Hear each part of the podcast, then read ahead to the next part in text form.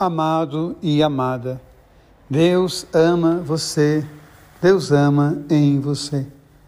Nos colocamos hoje diante da palavra de Deus e ela traz para nós algo muito bonito, que faz nos, pensar em toda a trajetória do povo de Deus, de toda a experiência que esse povo quer viver, a experiência fundante, que é a experiência de Abraão.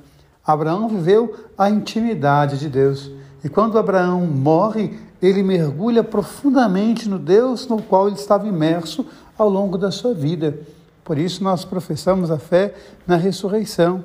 Quando Jesus fala aos saduceus sobre a ressurreição, ele vai dizer que o nosso Deus é o Deus de Abraão, o Deus de Isaac, o Deus de Jacó, é o Deus dos vivos.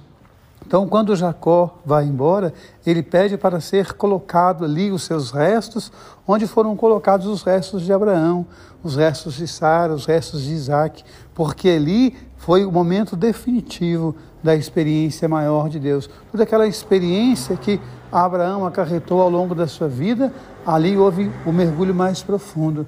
E a palavra nos traz isso hoje, que nós possamos ver cada dia da nossa vida imerso em Deus Lembrando que nós somos seres de ressurreição e que um dia nós também estaremos mergulhados em Deus.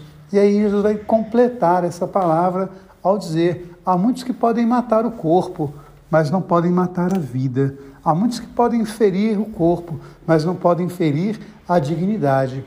E é essa palavra que quero trazer hoje para você. Me lembro de Dom Helder Câmara, quando interrogado certa vez, se ele não tinha medo de ser assassinado, se ele não tinha medo de morrer. E ele disse uma palavra linda: morrer eu não tenho medo, todo mundo morre. O que eu tenho medo é de perder a vida. Então, meu irmão e minha irmã, que a gente possa fazer a vida valer a pena.